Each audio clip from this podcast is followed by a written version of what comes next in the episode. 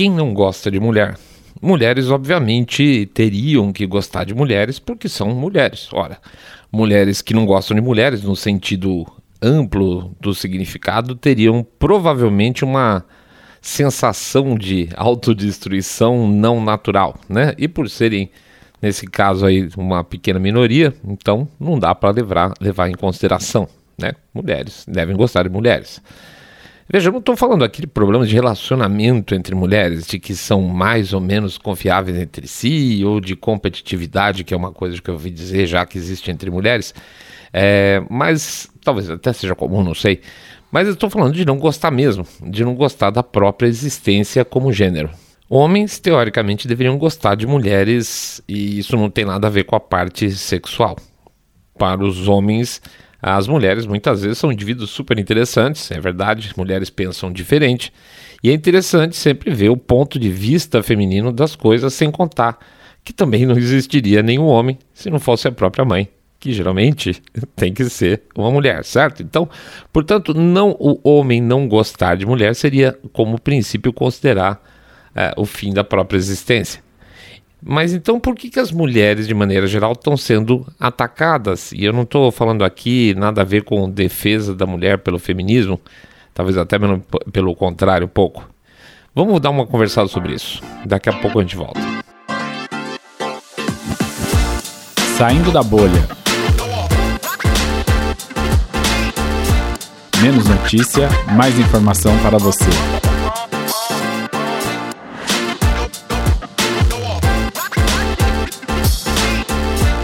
A destruição do universo feminino.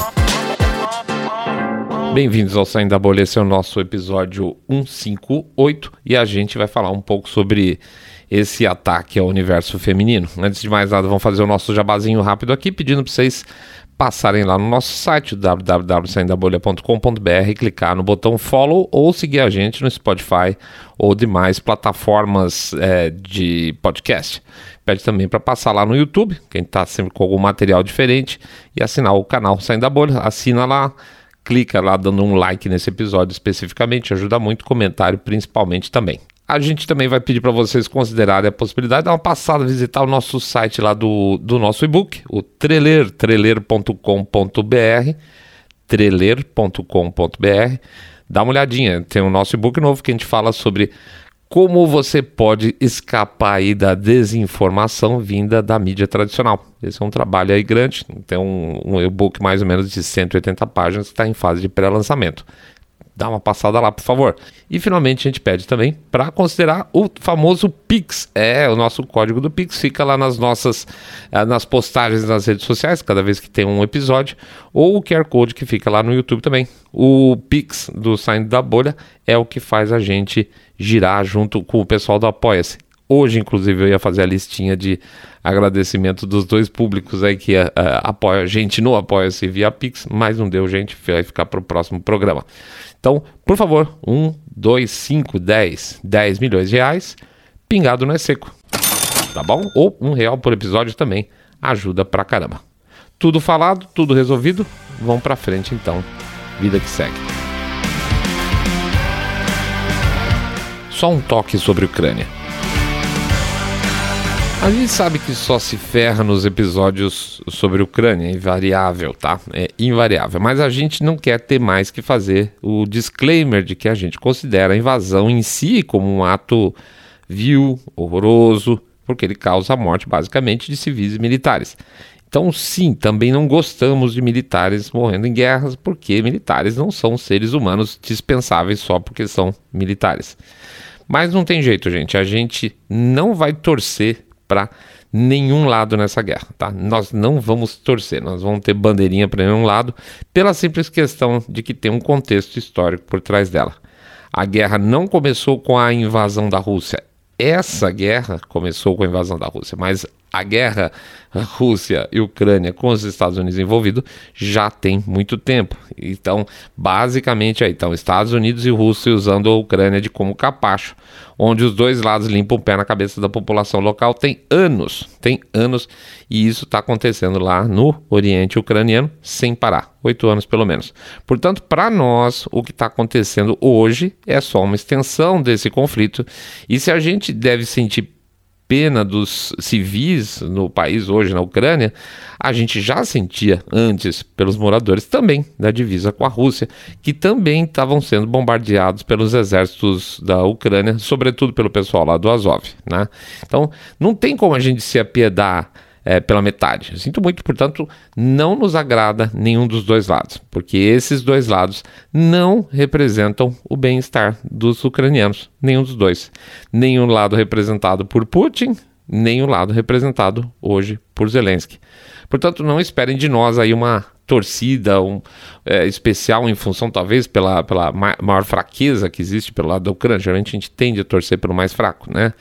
Tanto pelo fato de ser invadida, que é uma, é uma injustiça, né?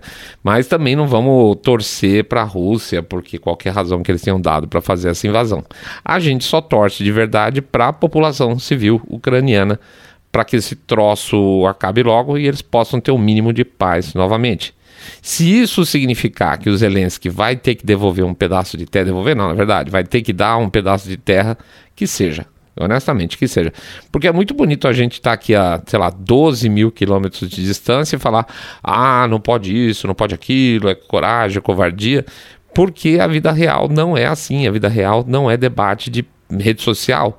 Tem gente louca lá na Ucrânia para poder voltar para casa, para poder colocar os filhos na escola, para poder ir para a igreja rezar de novo, para poder voltar para uma casa e colocar. É, sei lá, os pais, os filhos para dormir numa cama quente de novo. O ser humano, via de regra, é muito simples nos seus desejos. Vai por mim, nós todos somos, sem exceção.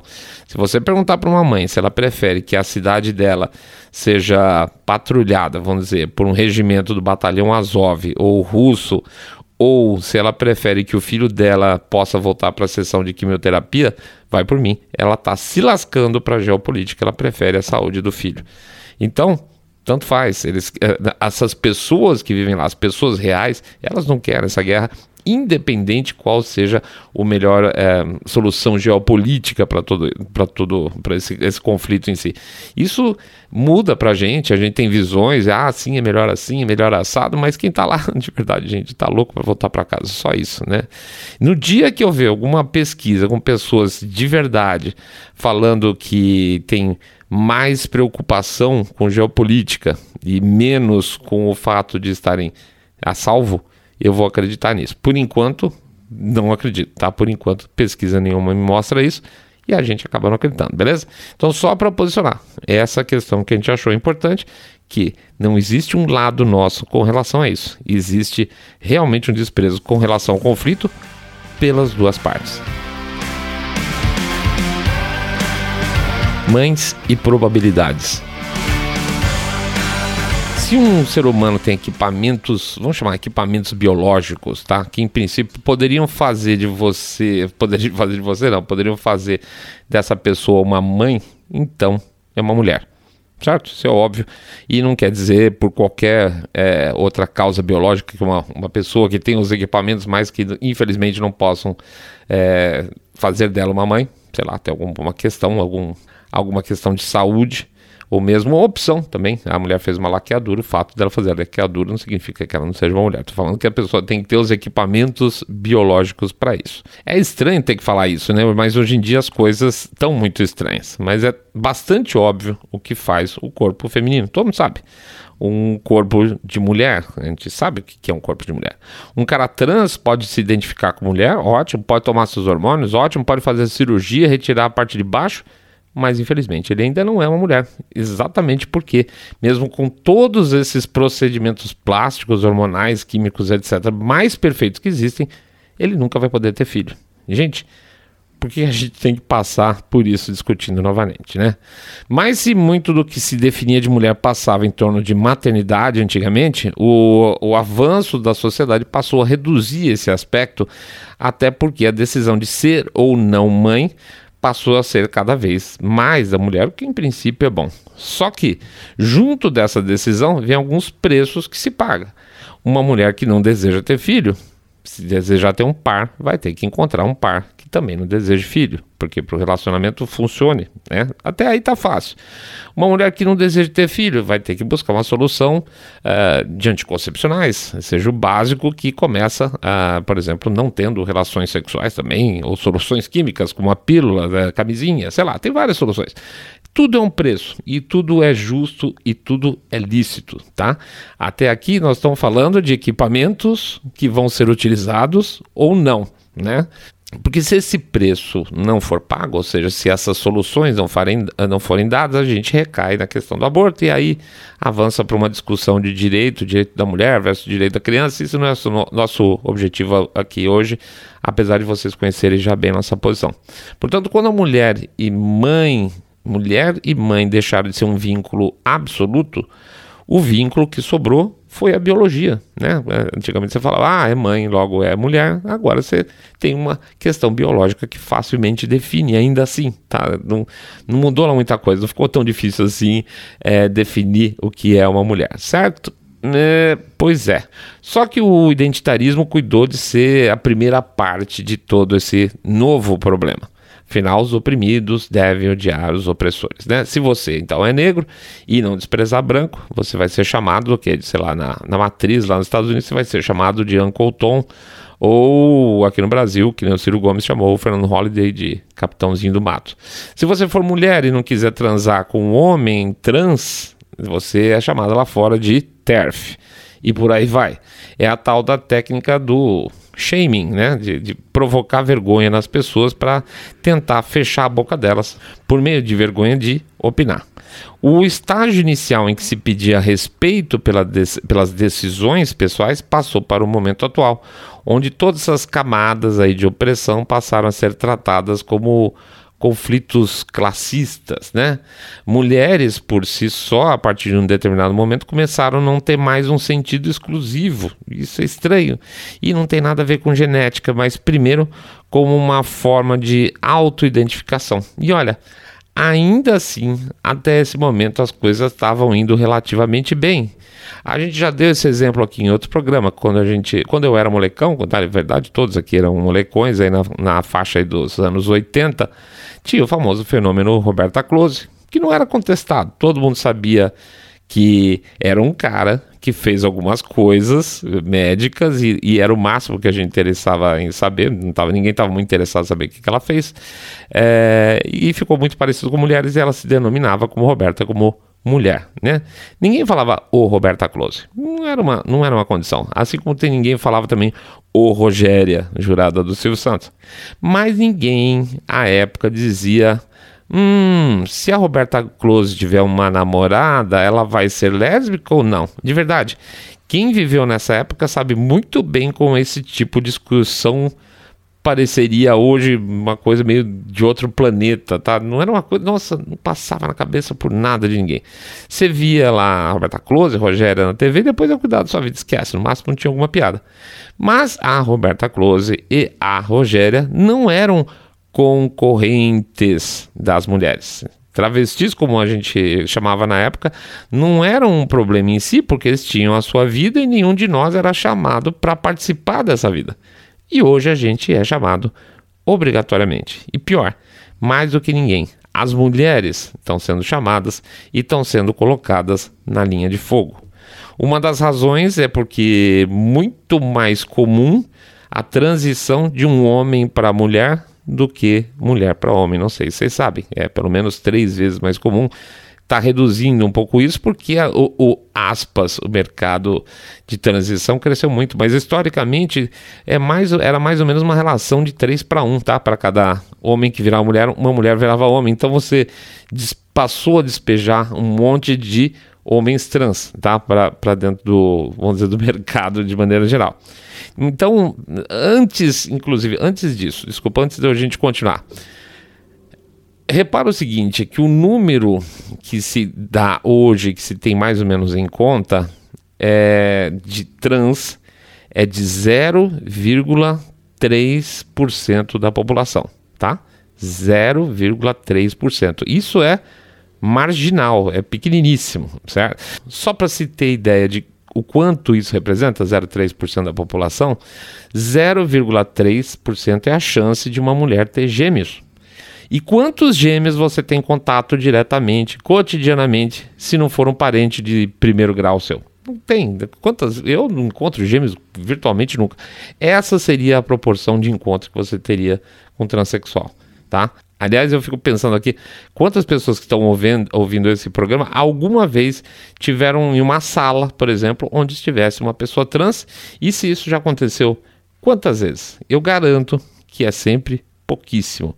A quantificação, então, gente, é importante porque existe uma tamanha exposição do que seria a causa trans que tem pessoas que realmente, honestamente, acham que convivem é, cotidianamente com pessoas trans e de verdade, às vezes nem viram pessoalmente. É, viram na TV, viram no jornal, viram no jornal, viram numa revista, viram falar e parece que você está vendo sempre, mas você não está efetivamente vendo sempre não.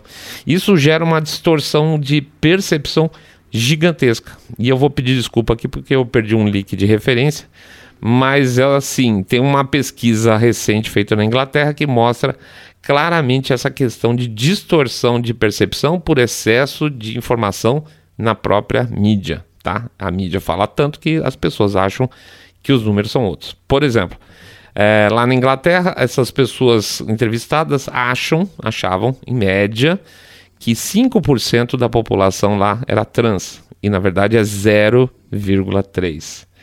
Eles achavam que 20% da população era negra na Inglaterra, e na verdade é 3%. Eles acham que 15% das pessoas são, na Inglaterra, muçulmanas, quando na verdade são 4%.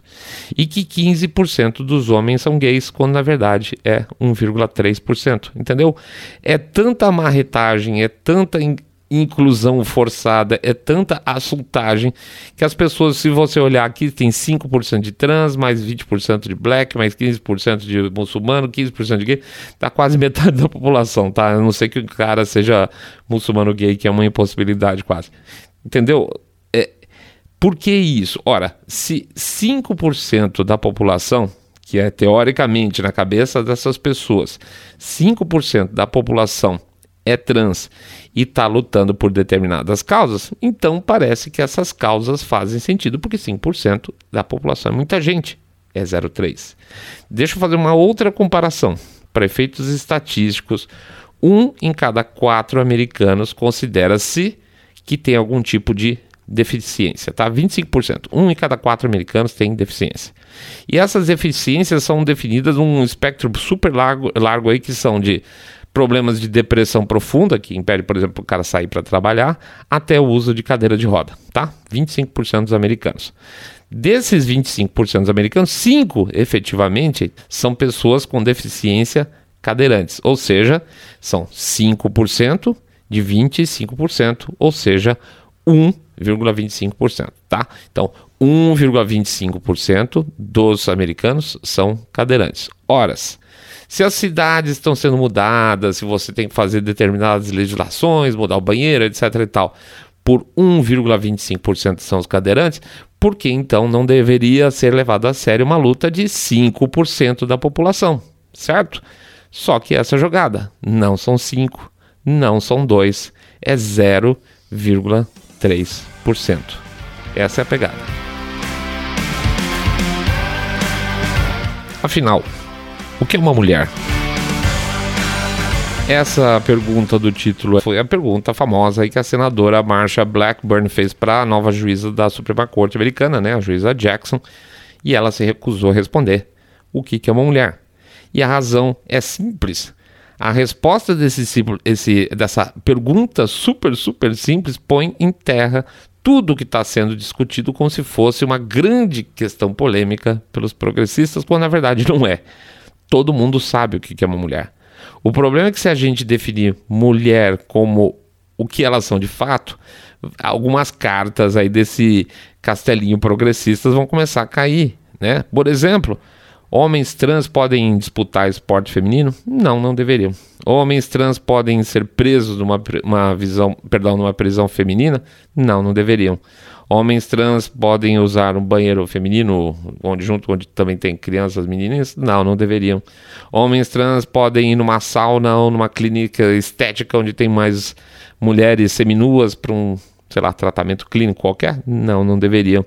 Homens trans têm direito de exigir que uma mulher lésbica, exigir, que é o que acontece hoje, exigir que uma mulher lésbica tenha um relacionamento com ele, mesmo que ela não queira, porque senão ela vai ser transfóbica? Não, isso é absurdo. Então, negar a definição de mulher é a única coisa, aspas, racional a fazer, porque é o que sobra da definição, que é sobre tudo que está apoiado essa teoria. Dar definições vagas é a única chance que se tem de manter a história da carochinha funcionando. E a cara de pau é tamanha que não tem como se basear cientificamente em nada para que essa história se mantenha, a não ser, a não ser a, a, palavra de aspas, estudiosos, especialistas, que dizem basicamente é isso porque eu estou dizendo que é isso. É assim que funciona, tá? É, isso é mulher, isso não é mulher, é, não existe cientificamente nada. É, são palavras de especialistas. O cara tem um PhD em determinada ciência, logo é verdade o que ele fala. A gente está procurando desesperadamente, acho que encontramos no, no, no Odyssey, é, aquele, aquela plataforma de vídeos, a, o, o, documentário novo do Matt Walsh, lá do Daily Wire, chama What's a Woman. Mas aparentemente aí, vamos dizer, se eu não achar no Odyssey como falaram que tem, é, por enquanto não existe streaming da, do Delaware Brasil para esse tipo de para esse filme especificamente, tá? Mas a temática basicamente do, do documentário todo é essa: a ausência de um único argumento válido para que as mulheres estejam sendo literalmente canceladas do seu universo feminino. O universo feminino pertence às mulheres. Primeiro, antes ainda desse identitarismo atual, a ideia de que uma mulher que deseja ser mãe e não trabalhar era vista como, sei lá, é, algum monstro retrógrado. Oh, que tipo de mulher é essa que quer ter filho e não quer trabalhar ou quer ser dona de casa? Nossa, que mulher terrível. Começou por aí, tá? Começa por aí a história. Mas depois, aí mais tarde, as mulheres passam a ser despidas da própria definição feminina, a ponto de estarem sendo aí surradas em competições esportivas, estupradas na cadeia, mulheres sendo reduzidas a como algumas pessoas querem que elas sejam chamadas como pessoas que menstruam e não mais mulheres. Isso, isso, isso é a definição. O que diferencia na cabeça dessas pessoas, o que diferencia você, que é mulher, que está me ouvindo, se eu resolvesse colocar uma peruquinha e falar que eu sou mulher, a única diferença entre nós é que você tem ciclos menstruais e eu não. Por isso você seria uma pessoa que menstrua e eu não. De resto, teoricamente, nós seríamos iguais. Não é o caso, né? E olha que interessante. Tudo isso se, se inicia aí com uma justa luta de igualdade de direitos, né? Mulheres por óbvio, devem ter direitos iguais aos homens, só que hoje as suas lutas e os seus espaços conquistados podem ser destruídos por homens. Homens com o apoio de quem? Dos ditos progressistas. Ao final, o ciclo se fecha e o que se tem são homens tomando de volta os direitos que as mulheres lutaram para conquistar, na maior cara dura, sem que você, minha cara, possa fazer absolutamente nada a não ser torcer para que essa situação abusiva não passe por você um dia. Porque se passar, aconteça o que acontecer e você não acatar, você vai ser culpada de discriminação. É uma discriminação que parece fazer parte de um mundo como um todo, mas na verdade representa aí 0,3% só. E 0,3% do mundo quer dizer como os outros 50% da população humana deve agir. Isso aí não é questão de respeito, é de lógica matemática, tá? Não é à toa que agora também estão atacando a própria matemática, como se fosse uma ciência opressiva e racista. É, tem essa também. Porque nesse mundo maluco desses caras, dessa interseccionalidade, do identitarismo, a racionalidade não tem espaço. E não tem espaço porque não tem nada que pare de pé com meia dúzia de argumentos básicos, que era uma coisa que se antigamente se levava muito na boa, né? A pessoa argumentava, você falava, é verdade, faz sentido. Pois é, não é mais assim, né? Que saudade, então, gente, do tempo da Roberta Close. É isso aí, pessoal. A gente agradece a presença de todo mundo. Pede para entrar lá no site www.saindabolha.com.br, clicar no botão follow ou seguir a gente no Spotify, Podcast Addict, Google Podcast, Apple Podcast e no YouTube, dando o clique lá no sininho, aquela coisa toda, fazendo um comentário, etc e tal. Pede também, por favor, para vocês fazerem o share do episódio e o famoso boca a boca sarado quando vocês contam para os seus amigos que estão acompanhando o um podcast. Cabeça direita limpinho, supimpa que detesta, abomina o politicamente correto, a interseccionalidade e identitarismo de qualquer forma. Pede também para, por favor, considerar dar uma passada lá no site do nosso e-book, o Treler, né? O treler.com.br, treler.com.br para dar uma olhadinha no nosso e-book que está caprichado, vocês vão gostar bastante. E finalmente, considerar de todo o coração aí uma contribuição no nosso Pix. O código do Pix fica no site, perdão, o código do Pix fica nas nossas postagens nas redes sociais e no QR Code no YouTube. 1, 2, 5, 10, 10 milhões de reais pingado no EC. Tá bom, pessoal? Começou a semana, vamos lá tudo de novo. Temos mais novidade para vocês em breve também, tá? Isso aqui é uma usina de novidade. Daqui a pouco vocês vão se surpreender com mais coisa, eu garanto também. Fiquem todos muito em paz, tenham uma excelente semana. Fiquem todos muito, muito mais super, super bem. Saindo da bolha.